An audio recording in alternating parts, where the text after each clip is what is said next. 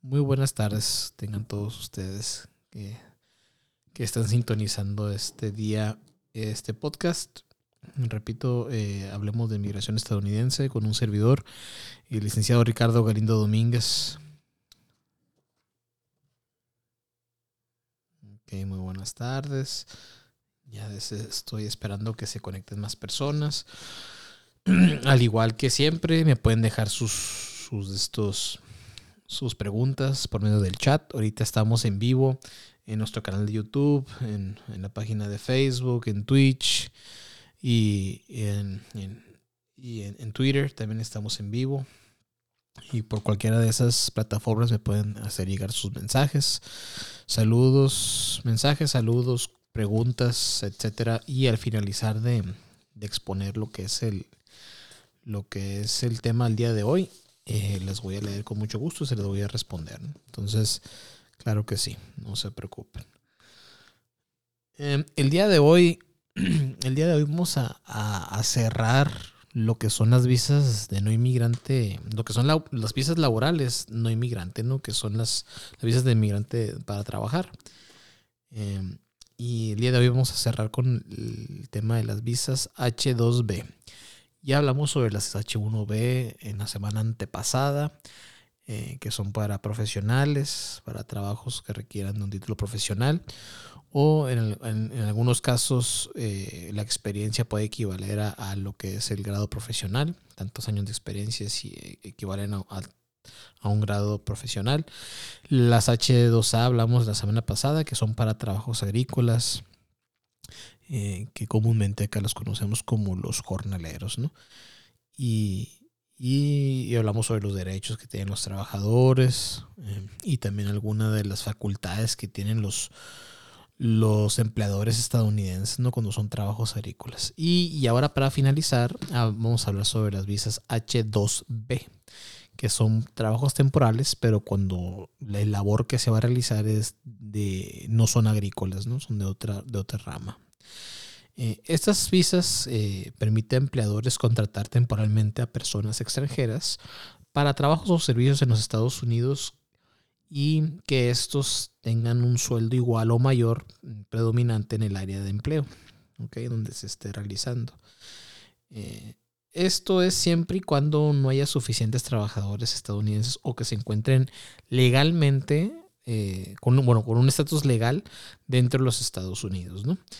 Y, sobre todo que el trabajo no afecte a los salarios de los mismos, ¿no? o sea, que no afecte que los los, el salario que se les va a pagar los, a, los, a las personas extranjeras, a los que tienen estas visas, de no inmigrante H2B, que no afecte el salario que está que, están ellos que están ganando los ciudadanos estadounidenses o las personas que tengan un estatus migratorio legal para poder realizar ese tipo de trabajos en, en Estados Unidos, ¿no? Eh, eh, este tipo de visas, pues claro, como lo hemos estado hablando hasta el día de hoy, son visas de no inmigrante, lo cual, quiere decir que son, son temporales. Y, y, en específico los requerimientos de ese tipo de trabajos que se tienen que hacer dentro de los Estados Unidos.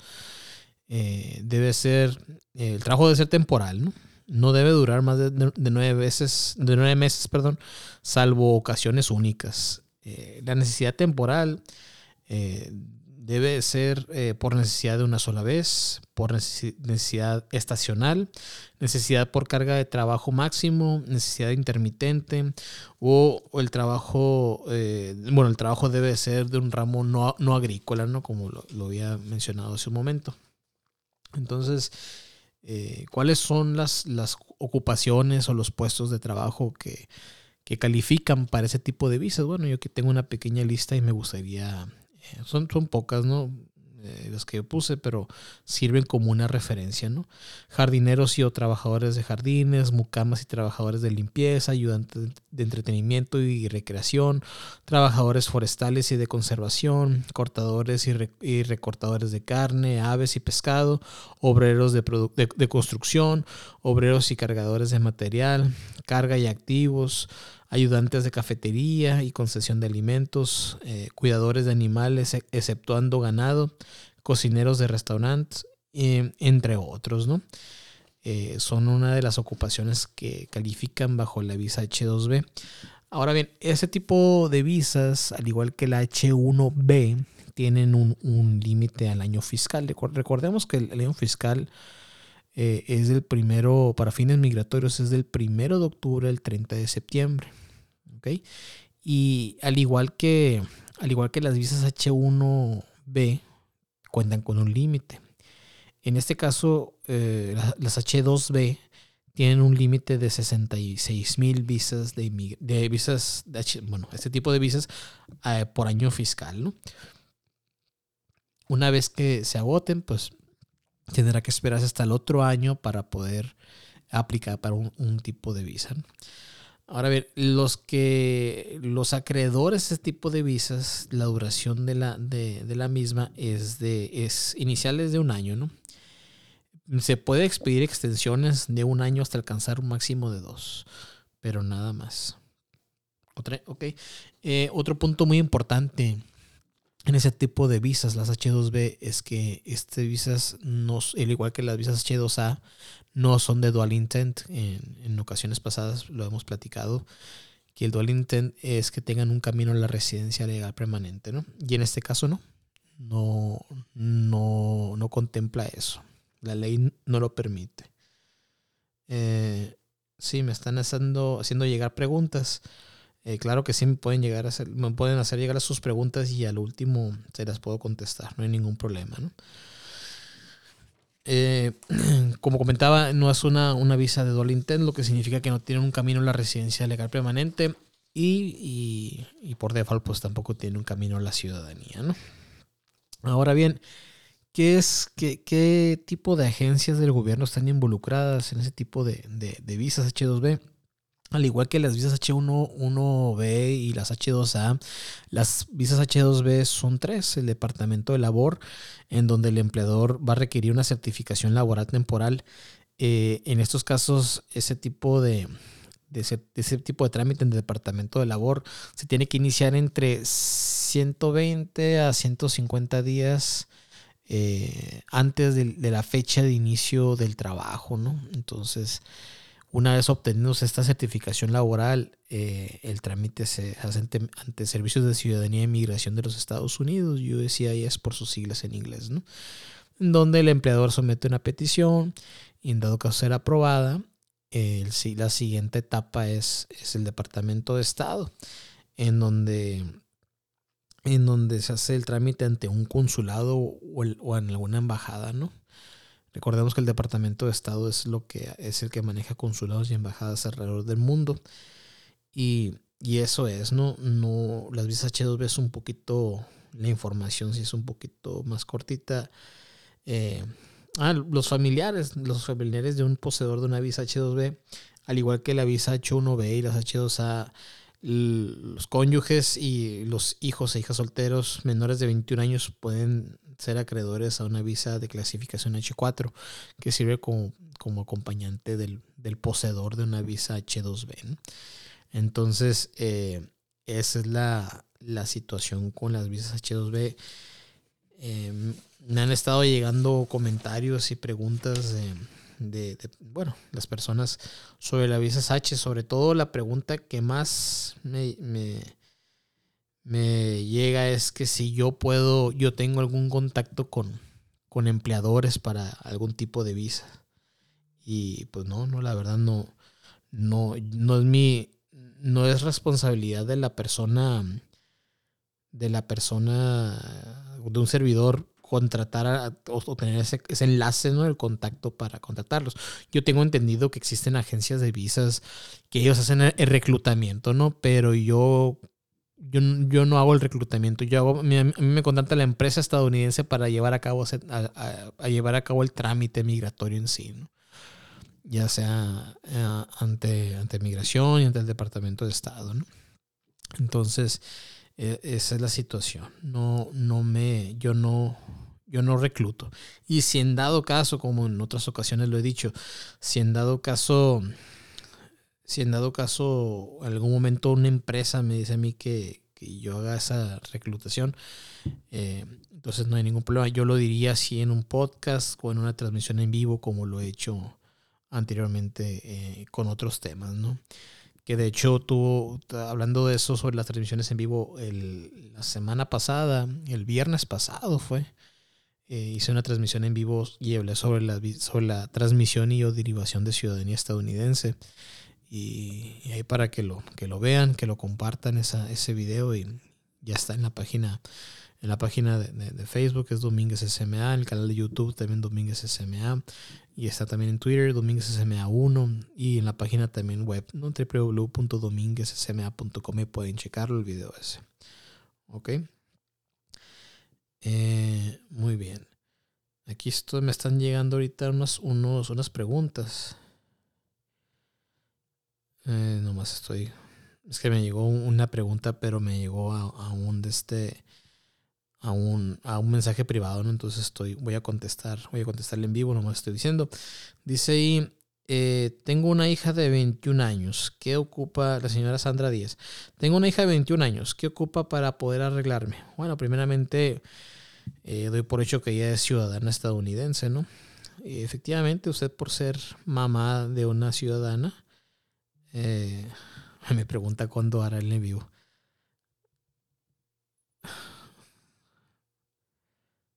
Este, aquí me está preguntando cuándo hará el en vivo, pues ya le dije que estoy en vivo ahorita en este momento. Eh, la señora Sandra Díaz está preguntando que tiene una hija de 21 años. Doy por hecho de que ella es, ella es la hija que es ciudadana estadounidense, ya cuenta con los 21 años de edad. Entonces ya puede iniciar el trámite migratorio estadounidense. ¿Qué es lo que se requiere? Pues es bastante documentación, no nomás decirlo así. El proceso es un proceso laborioso y dependiendo si lo va a hacer por dentro o por fuera de Estados Unidos. Eh, lo que sí le puedo decir es que eh, el, este, el trámite no necesita que ella esté en Estados Unidos ni nada por el estilo. Como lo he dicho anteriormente, muchas personas se confunden con la figura del patrocinador, que la peticionaria es la principal patrocinadora, ¿no? Claro que debe estar domiciliada la persona en Estados Unidos, que tenga, no estamos hablando de, de biles, ¿no? De, recibos de luz o agua, no. Puede ser que tenga ya una cuenta de banco, licencias, este, si está rentando una casa, un departamento, también, también este... Eh, también eso serviría como comprobación. Pero no, no, no, no, no se preocupe. Y lo del patrocinador, pues como lo he dicho anteriormente, dentro de la Ley de Nacionalidad de Migración de Estados Unidos existe una, una sección que habla sobre los grados de inadmisibilidad. Y entre, entre esa sección, esa sección habla sobre cuando una persona se convierte en una carga pública, le llaman ellos, que realmente es, una carga económica al país, ¿no? y la peticionaria, en este caso la hija, es la principal patrocinadora, pero si usted me dice, no, pues es que ella nunca ha trabajado, o el ingreso que, que ella declara en Estados Unidos, pues no, no, no, es, no es el mínimo que, lo que requiere el Departamento de Seguridad Nacional para poder ser patrocinadora. Entonces lo que pueden hacer es buscar un copatrocinador, un, un joint sponsor. Y, el, y ese copatrocinador, ese joint sponsor, tiene que ser familiar o no, no importa si es familiar, ¿no? Nada más que tiene que ser ciudadano o residente legal permanente, que viva, trabaje y declare impuestos en los Estados Unidos. Tenemos, tenemos que ver quiénes dependen de esta persona, si ha sido patrocinador de otra persona y esta persona con la que fue patrocinador em, sigue siendo residente legal permanente y tenemos que ver el ingreso, ¿no? También. Para saber si el copatrocinador cumple el requerimiento de, de poder ser joint sponsor. Entonces, pero no, no se preocupe si se hace el trámite dentro de, Estados Unidos. Dependiendo en dónde radique dentro de Estados Unidos, usted como cae en la categoría de un familiar inmediato. Eso quiere decir que para usted siempre, bueno, si usted entra con inspección que marca la ley, que es entrar por, una, por un puerto de entrada y que el oficial de aduanas y protección fronteriza le, lo encuentre admisible al país, solamente los familiares, la ley estipula que los familiares inmediatos de un ciudadano o de una ciudadana, que son papá, mamá, cónyuges e hijos menores de 21 años y solteros, podrán adquirir su residencia legal permanente dentro de los Estados Unidos por medio de un ajuste de estatus, siempre y cuando, siempre y cuando hayan ingresado con inspección. ¿Qué es inspección? Entrar por el puerto de entrada, marítimo, terrestre o aéreo en un, en aeropuerto internacional y que hayan sido encontrados admisibles ¿ok? por un oficial de aduanas y protección fronteriza. Eh, los tiempos varían dependiendo de dónde radique en Estados Unidos. Entre 6 a, vamos a ponerlo un poquito más alto, 18 meses. Todo depende de dónde radique. Y cuando se hace el trámite, ahorita cuando se está llevando el trámite de adquisición de residencia legal permanente por medio de la visa de inmigrante, que es hacerlo por fuera de Estados Unidos, en promedio está durando tres años. ¿Ok? Y, eso es lo en promedio ahorita por la pandemia y por todas las circunstancias que están ahorita aplicando en estos momentos. ¿no? Entonces, e, esa es la situación con su pregunta. Espero haberla contestado y, con mucho gusto llevo a cabo ese tipo de trámite y puede generar una cita conmigo cuando usted guste. Eh, buenas tardes, licenciado. Eh, ¿Lleva a cabo trámites en todo Estados Unidos y México? Sí, sí llevo a cabo trámites ¿no? en todo México y Estados Unidos. Durante estos casi 13 años he tenido personas, gracias a Dios, desde Chiapas hasta Nueva York. He llevado a cabo trámites, ¿no? Entonces sí, eh, gracias a los medios, a la tecnología se puede hacer se puede llevar a hacer ese tipo de trámites. Y pues, claro que sí, con mucho gusto, no hay ningún problema. Eh, ah, señor Morales, para agendar una cita con usted, ¿dónde se puede comunicar? Ah, sí.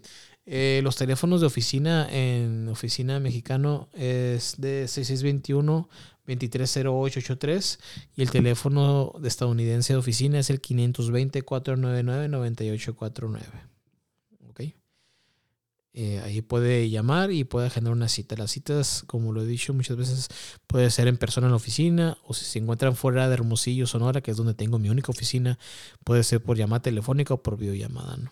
Okay, solamente que cuando es por llamada telefónica o por videollamada es con previo pago de la misma.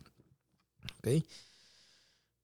Eh, lleva a cabo trámites, así me ponen, lleva a cabo, buenas tardes, buenas tardes, lleva a cabo trámites de apostillado de documento, de un acta de nacimiento. Sí, sí, sí llevo a cabo ese tipo de trámites.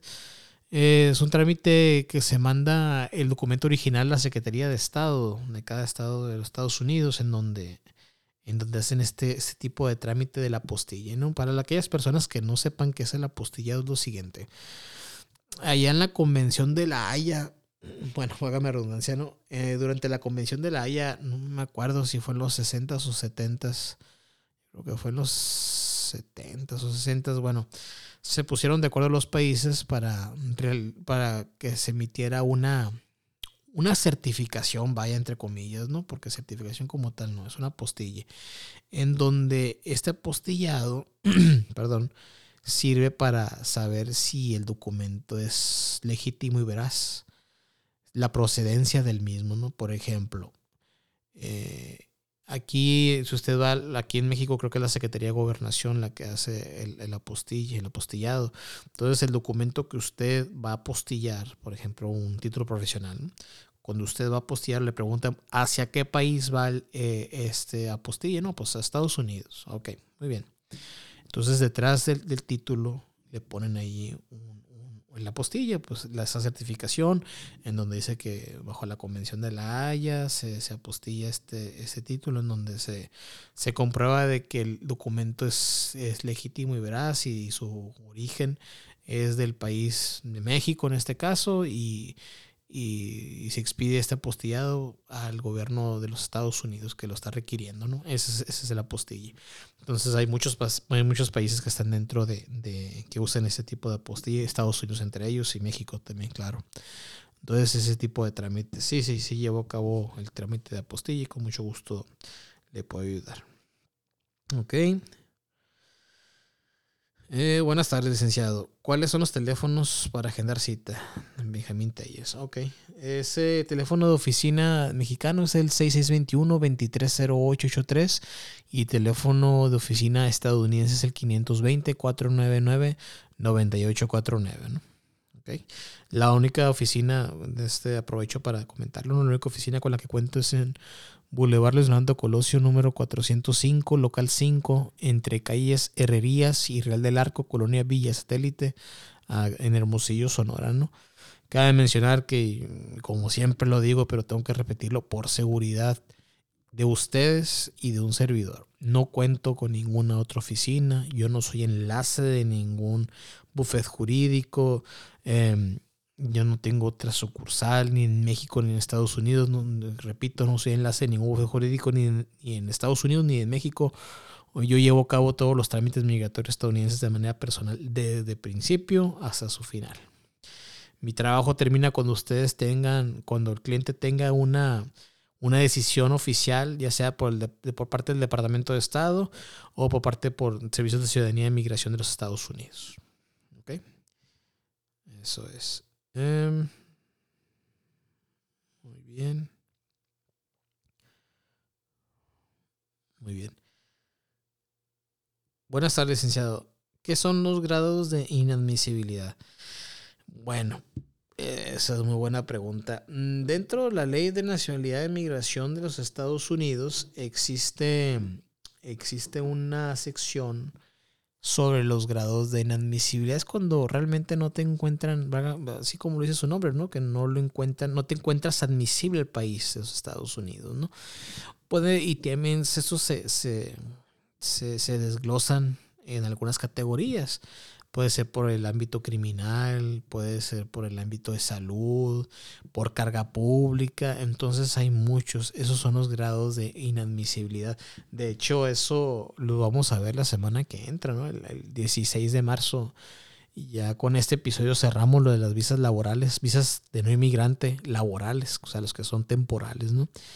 Eh, cerramos con este episodio de las H2B, ya es lo último, y la semana que entra empezamos con grados de inadmisibilidad y los perdones migratorios. Los perdones migratorios van a ser en dos, en dos episodios porque sí es bastante, bastante información, ¿no? Entonces, e, eso es lo que vamos a ver, pero realmente es eso, cuando una persona está deportada o está eh, o la regresan de Estados Unidos, la remueven, la deportan, tiene salida de voluntad, etcétera, todo eso eh, en estos momentos, em, eh, en ese momento, perdón, tienes un grado de inadmisibilidad del país y por eso es esa deportación. ¿Ok? Y repito, puede ser por varias cosas. Y siempre se ha dicho, ¿no? Tener, por ejemplo, cuando uno intenta ingresar a Estados Unidos y se cuenta con un tipo de visa. Tener una visa no es garantía de que puedas ingresar al país. La visa es un instrumento para poder pedir autorización de ingresos, para ver si eres admisible. Y el oficial, a su criterio, el oficial de aduanas y protección fronteriza, y claro, basados en sus antecedentes, em, va a encontrar si eres admisible o no al país. Entonces, esos son los grados de inadmisibilidad que, realmente cuando una persona pide el récord migratorio de, un, de, de, alguien, pues, ¿no? Cuando una persona pide su récord migratorio, eh, es lo que queremos saber, por qué no se encuentra admisible el país, ¿no? Pero eso lo veremos eh, la semana que entra. Eh, dice la señora Sandra Díaz, tengo visa de turismo. Sí, es la persona que en ese momento nos, nos mandó su mensaje sobre para poder adquirir su residencia legal permanente sobre su hija. Si tiene algún tipo de visa, como la visa de turismo, claro, se puede hacer el trámite desde dentro de Estados Unidos. Entonces, sí, este, sí se puede hacer mediante, dentro de Estados Unidos. Como le digo, hay pros y contras y pues con mucho gusto le podré ayudar. Eh, si puede generar una cita, con mucho gusto le podré ayudar. Y si ya lo decide, eh, le puede llevar a cabo su, su trámite migratorio estadounidense bien. Y no sé si tengan alguna otra duda. El día de hoy sí estuve un poquito, casi no llegaba la hora del podcast, estuve un poquito ocupado en la oficina. Mm. Eh, y, y, eso es, no sé si, si tengan alguna otra duda. Aquí me están poniendo, licenciado, no tengo contacto eh, con ninguna con ningún empleador estadounidense cómo lo puedo hacer bueno para buscar empleadores estadounidenses existen en algunos lugares las ferias de trabajo en otros lugares por internet. Em, eh, hay hay hay de este hay portales por internet hay páginas de internet que, que son las agencias cómo se les llama de fuerza laboral. Cada estado tiene una. Work Office eh, Agency. Entonces, ahí también pueden ustedes buscar por internet y, ahí sí son, sí tienen más, más este, eh, más confianza de que sean verdaderos, ¿no? Entonces, eh, esa es la situación. Mucho cuidado con, con este, con, con los fraudes, para saber si una oferta laboral es verídica o no. Eh, creo que la página web del, consulado Monterrey tiene una manera en que se pueden comunicar con ellos o mediante una página y para poder verificar si realmente la empresa estadounidense estaba buscando o no reclutar a una persona, a personal aquí en México. Entonces ahí se lo dejo al consulado estadounidense en Monterrey. Ok. ok. Eh, buenas noches, licenciado.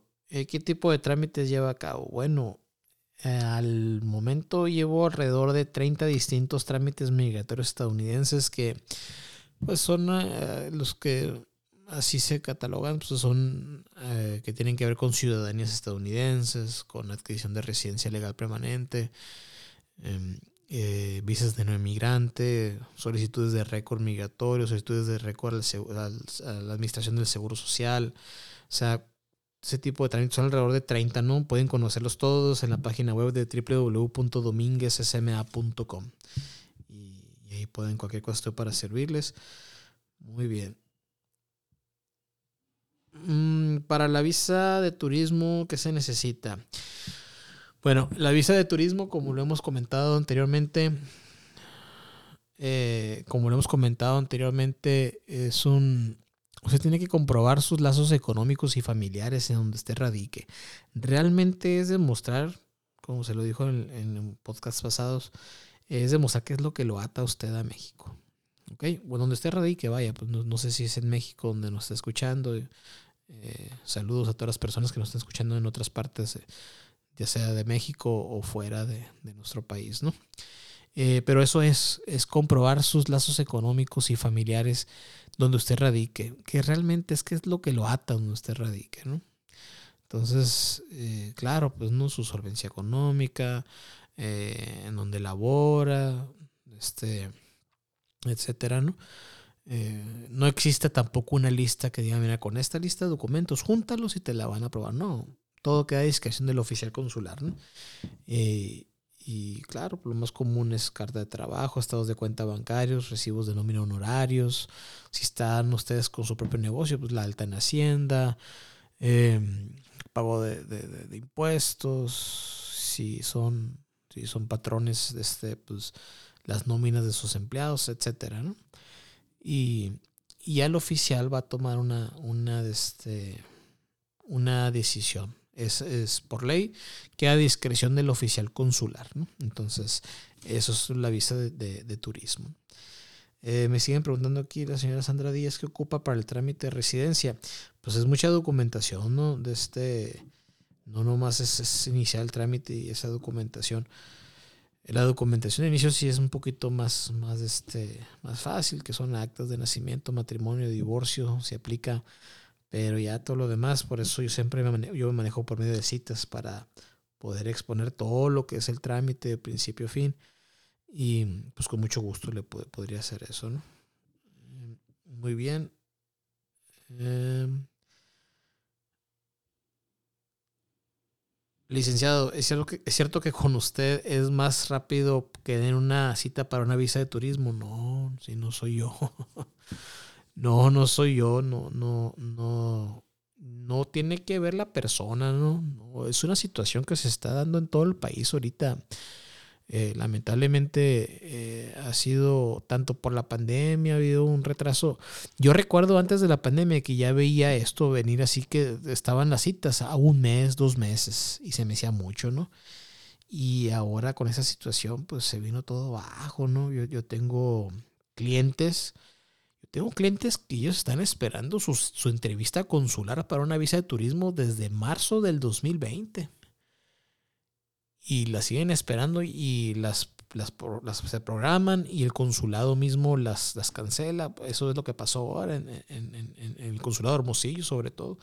Se cancelaron todas las de entre febrero 28 a junio, no me acuerdo qué día de junio. Y Y, y, pues se fueron reprogramando, pero las reprograman hasta el final de la fila. ¿Ok? Entonces, e, e, eso es lo malo, pues no, no, no, no, uno no tiene, no es porque sea con uno el trámite, no es a nivel nacional, ¿no?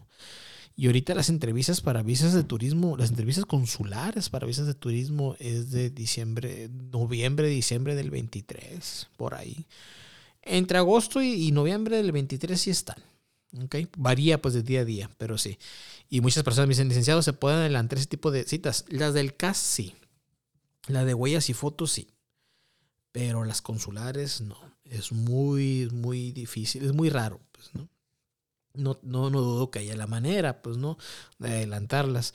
O sea, eh, llamar allá una cita de emergencia, que den a discreción también del Departamento de Estado, etcétera, ¿no? Pero, pero, pero así está la situación en todo el país. No, no le crean las personas conmigo, es más rápido, o con un licenciado, con no, no, no, no. Todos estamos en el mismo barco. ¿Ok? Entonces, eh, esa es la situación con las citas ahorita en todo el país de las visas de turismo. Muy bien. Eh, José Humberto Filomeno Francisco. Buenas tardes, Lick. Tengo una sobrina ciudadana en Mississippi y ella los invita a ir a visitarla. Ellos no tienen una visa y quieren tramitar y quieren tramitarla. Ellos tienen la edad de 65 a 63 años. ¿Qué puede hacer para tramitarla? Somos del Estado de México. Pues ahí se necesita eh, igual comprobar los lazos económicos y familiares, que, realmente es eso, es comprobar qué es lo que los ata a ellos a, México, ¿no? En este caso es muy buen punto que toca, señor, señor eh, Francisco. Eh, debido a que muchas personas piensan que con esa, esa carta de invitación, muchas veces la mandan la persona o el familiar que está dentro de Estados Unidos, sirve para, para que el oficial vea hacia dónde, dónde se van a quedar y todo. Sí sirve, Sirve para eso nada más, pero es, esa parte del trámite. La otra parte del trámite es comprobar qué es lo que lo ata a México. O sea, eh, como lo dije ahorita, mm, eh, son lazos económicos y familiares, ¿no? Pero lo más común es carta de trabajo, estados de cuenta bancarios, recibos de nómina honorarios, eh, eh, comprobantes de domicilio, o si tienen su propio negocio, alta en Hacienda, pago de impuestos, etcétera, ¿no? Si en dado caso esas personas ya están retiradas o están pensionadas, hay que poner eso, que están pensionadas y, llevar talones de, los talones de cheques de pensión, eh, o si, si es depositada una cuenta bancaria, llevar los estados de cuenta, comprobantes de que ya están pensionados o retirados, o si alguien más eh, si ellos dependen de otra persona, pues la persona que, esté, de que ellos dependan, ¿no? También se puede llevar la documentación de esa persona. ¿Ok? Entonces, ya el oficial va a tomar esa decisión, ¿no? Ese criterio de él, esa discreción lo, marcan así con esa palabra. Entonces, eh, y eso es, lo primeramente es tener su pasaporte mexicano vigente y, y, realizar la solicitud de los de alta en un portal del Departamento de Estado, generar la ficha de pago que vayan a pagar al banco y, em, y ya agendar las citas. Son, si, no sé si ellos no tienen visa, doy por hecho que nunca han tenido entonces, ¿no? Van a necesitar dos citas, una para huellas y foto en el centro de atención a solicitantes y otra en el, en el consulado o embajada más cercano donde ustedes se encuentren, ¿no? Si son del Estado de México, eh, pues es la embajada de Estados Unidos en México, ¿no? Muy bien, y espero verlos. Bueno, el costo de las visas. Eh, claro que sí, yo puedo llevar a cabo ese tipo de trámite. Eh, ahí puede, ahorita le, paso, le paso los números de teléfono. quiero eh, esto del costo de la visa. El costo de la visa para mayores de 15 años es de 160 dólares. ¿Ok? Y para menores de 15 años es de 16 dólares y será válida por 10 años o hasta que cumpla 15. Lo primero que ocurre. ¿okay?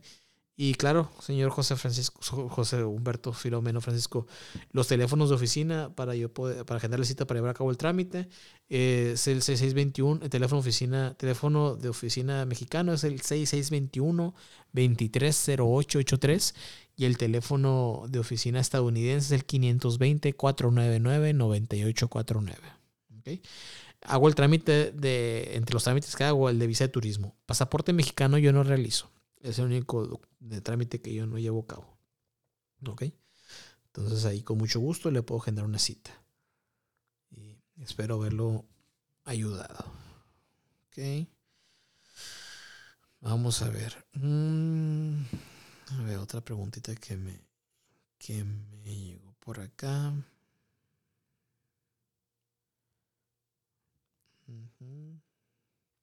De nada, señor José Humberto Filomeno Francisco.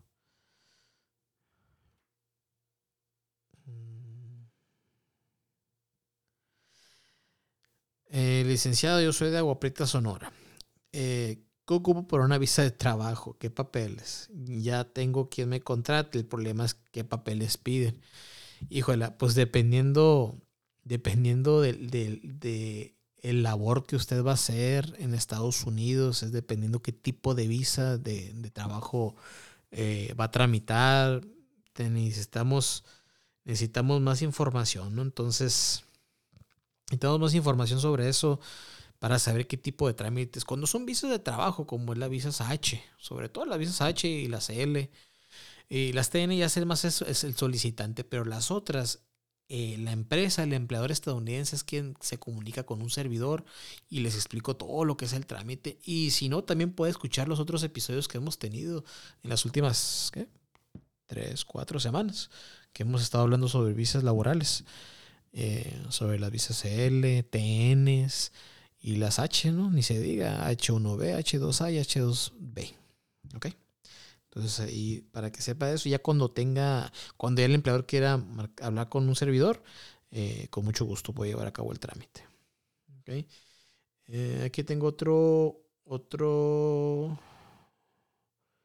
otro mensaje. Bueno, del mensaje anterior, José Humberto Filomeno Francisco, saludos hasta el Estado de México. Saludos, señor.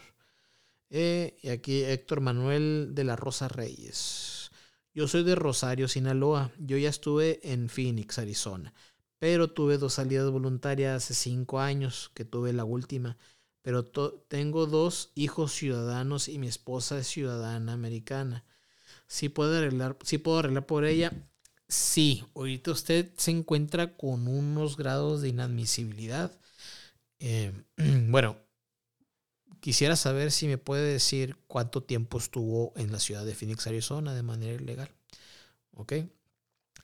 Ahorita usted tiene un grado de inadmisibilidad por haber, estado, por haber tenido esas dos salidas voluntarias, ¿no? Eh, a toda persona que, ingrese por primera vez a Estados Unidos y la deportan o la remuevan o tenga una salida voluntaria, tiene un castigo por cinco años. Si son dos veces o más, tiene un castigo por 20 años. Entonces, ese es un grado de, inadmisibilidad con el que usted ya cuenta, señor de la Rosa. Ahora bien, si me puede usted contestar la pregunta que le hice, ¿cuánto tiempo estuvo en Phoenix? Le pregunto por esto, por lo siguiente.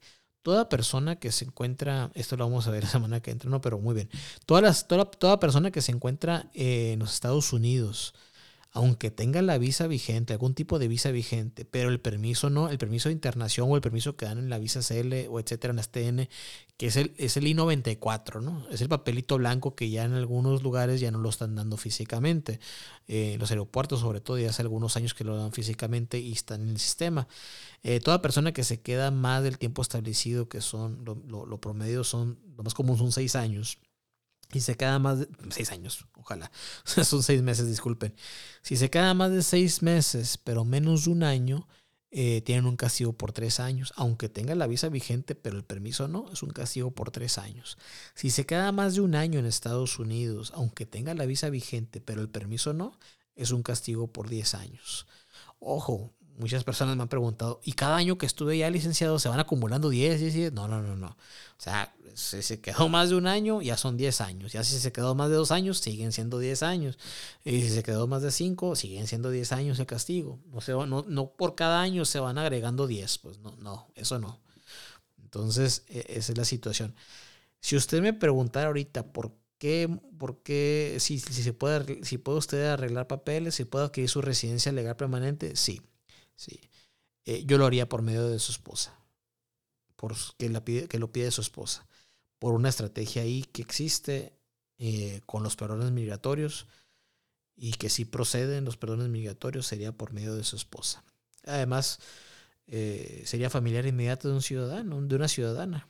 Quiere decir que usted siempre va a tener una residencia legal permanente disponible. ¿Ok? Entonces, no hay ningún problema. Con mucho gusto, también si gusta que yo lleve a cabo el trámite. Eh, los teléfonos de, oficina, el teléfono oficina mexicano es el 6621-230883 y el teléfono de oficina estadounidense es el 520-499-9849. Entonces, eh, esa es la situación. Espero haberlo ayudado, señor de la Rosa, y, saludos hasta Rosario, Sinaloa. Eh, muy bien, vamos a ver quién más me ha mandado aquí una pregunta. Mm, muy bien. Eh, ¿Qué servicios ofrecen? Eh, como lo dije anteriormente, llevo alrededor de 30 distintos trámites migratorios estadounidenses.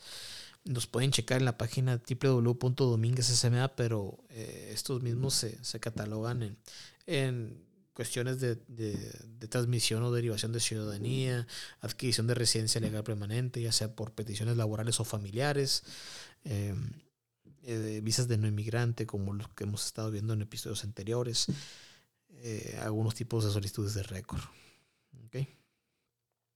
Muy bien, espero haberle contestado su pregunta. El señor de la Rosa Reyes me dice, estuve como 11 años allá, pero cuando tuve mi última salida voluntaria no me dieron castigo ni nada. Eh, sí, señor, pero por ley, toda persona que se queda más de, un año en los Estados Unidos tiene un castigo por 10 años. Eso se lo marca la ley. De hecho, lo marca la sección 212, si no me equivoco, de la, de la Ley de Nacionalidad de Migración de los Estados Unidos. Pero, pero no se preocupe, señor de Rosa, existen perdones migratorios. O sea, tener, tener un grado de inadmisibilidad es o cumples el tiempo o metes un perdón migratorio, que es un waiver. Ojo, no son las llamadas cartas perdones. ¿Ok? No existe eso, cartas perdones. Eso lo vamos a ver el próximo episodio. ¿Ok? Así que, estén muy atentos para el próximo episodio. Ok. Mm, bueno, no sé si tengan alguna otra duda. Y si no, pues sería todo de mi parte en este episodio. Ya, ya con este episodio, como, como comenté hace rato, pues ya, ya este, cerramos lo que son las visas de no inmigrante y que tienen la finalidad de trabajar en los Estados Unidos. Hablamos sobre las visas L, hablamos sobre las visas, este, las visas L son para transferencia de una empresa multinacional eh, o transnacional. Eh, Hablamos sobre las visas TN, que son del Tratado de Libre Comercio. Eh, gracias, señor de la Rosa. Gracias a usted. Eh, hablamos sobre las TN, que son del Tratado de Libre Comercio. Y hablamos sobre las H y las desglosamos en las tres que son H2, H1B, H2A, H2B. Entonces, ya con esto cerramos. Yo sé que existen otras clasificaciones, otro tipo para ocupaciones y otro, de otro tipo de índole en ese tipo de las visas H sobre todo. Eh, y eso ya se vería mediante citas con un servidor para saber qué tipo de, trabajo van a realizar dentro de los Estados Unidos. ¿no? Y, y, eso es, esto le damos cierre. El próximo, el próximo miércoles, miércoles 16 de marzo, ¿no? Sí, 16 de marzo. Sí, sí. Miércoles 16 de marzo a las 7 de la tarde. Eh, ya vamos a ver otro tema que son grados de inadmisibilidad y perdones migratorios. Ese es un tema que también muchas personas eh, eh, lo encuentran muy interesante. Es donde tienen muchas, muchas preguntas y con mucho gusto, pues aquí vamos a estar. De hecho, ese tipo, ese tema lo vamos a ver en dos episodios, ¿no? La semana que entra y la otra semana también. Entonces, para que para que lo sintonicen. Eh, ahora sí que a la misma hora, en las mismas redes sociales. Eh, recuerden que ahorita estamos en vivo en Facebook, en YouTube, en Domínguez SMA, en Twitch, en Twitch y en Twitter, Domínguez SMA 1, estamos en vivo. Eh, a partir del día de mañana, este episodio, el episodio 8 de H2B, estará en, listo, estará en, Spotify. Y, así es, entonces ya les, les digo todas las redes sociales, en en Facebook, en YouTube, Spotify y TikTok es Domínguez SMA. S de Sol, M Mamá, A de América, Domínguez SMA, Domínguez con Z, ¿no? Domínguez SMA. Y en Instagram, Twitch y Twitter estamos igual, Domínguez SMA y con un número uno al final. Domínguez SMA 1. Así. ¿Ok? La página web de la oficina es www.dominguezsma.com. Y los teléfonos de oficina, teléfono de oficina mexicano es el 6621-230883 y el teléfono de oficina estadounidense el 520 más 1, 520-499-9849. En ambos eh, teléfonos cuento con WhatsApp. ¿Ok? Y, eso sería todo por parte de, un servidor. Eh, esto es, este fue su podcast Hablemos de Migración. Eh, con un servidor, el licenciado Ricardo Galindo Domínguez, presentado por la oficina de Domínguez SMA, Servicios Migratorios Americanos. Y, estoy buscando a quien me pueda hacer una cortinilla de inicio y también de, finalizar el, podcast. Y entonces espero tenerlo ya para la otra semana. Y, o si alguien me puede recomendar a alguien, se lo, se lo agradecería. Entonces, sería todo por mi parte. Que tengan una excelente noche. Ya estamos a mitad de semana y pues ánimo. Ya, ya, ya estamos más para allá que para acá, como decíamos acá en Sonora. Perfecto, que tengan una excelente noche. Gracias.